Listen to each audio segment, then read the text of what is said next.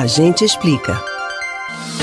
Ler, manter uma alimentação equilibrada, dormir bem, praticar exercícios físicos e realizar atividades mentais ajudam a preservar o bem-estar do cérebro. Se você ainda não tem esses bons hábitos, está na hora de mudar, não importa a idade. É importante estar sempre alerta para perceber os pequenos sinais que indicam que a nossa capacidade mental anda se deteriorando, surgindo lapsos de memórias, desatenção e baixa produtividade. Quanto mais você exercitar o seu cérebro, melhor será o seu desempenho para resolver questões lógicas e os problemas do dia a dia. O que é preciso para preservar a boa memória? A psicóloga Idalina Santos dá dicas. Atividades pessoais e atitudes pessoais são muito importantes. O que, que seria isso em linhas gerais? Você ter atitudes que sejam positivas para o seu bem-estar como um todo. Então, o ser humano é um complexo né, de órgãos onde a gente tem como principal órgão a, o cérebro, e nessa condição do cérebro ele precisa realmente ser bem tratado. A gente precisa ter o cuidado de manter esse cérebro em atividade para que realmente ele tenha um ganho de tudo que é possível ser feito.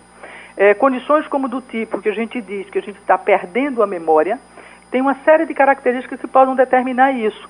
Então, bons hábitos alimentares, boa alimentação, exercício cerebral, exercício físico, isso faz com que a gente tenha uma boa condição de memória. Noites mal dormidas interferem na manutenção da boa memória? É, noites mal dormidas, elas trazem uma condição muito prejudicial ao cérebro. Uma coisa que é importante a gente entender: noite que não foi dormida corretamente, ela não é recuperada. A ideia de que não dormi bem hoje e amanhã eu recupero, isso não existe. Então, é importante que essa noite consiga ser dormida de forma contínua.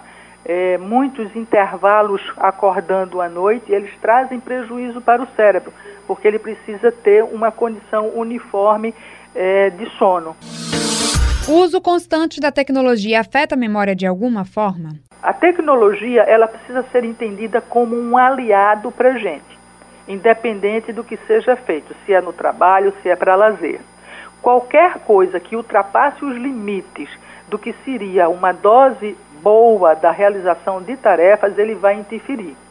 O excesso da tecnologia, ele é prejudicial à memória, porque ele traz estímulos além do que a gente tem capacidade de assimilar.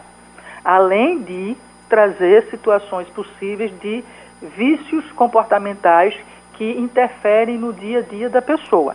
Então, a tecnologia em excesso, ela realmente prejudica a memória, como prejudica é, sob o ponto de vista do todo, né? Desenvolvimento, desempenho e tudo mais. A atividade mental constante mantém o cérebro apto a gerar respostas mais rápidas e acertadas, principalmente nos momentos mais difíceis. Camila Brandão para o Rádio Livre.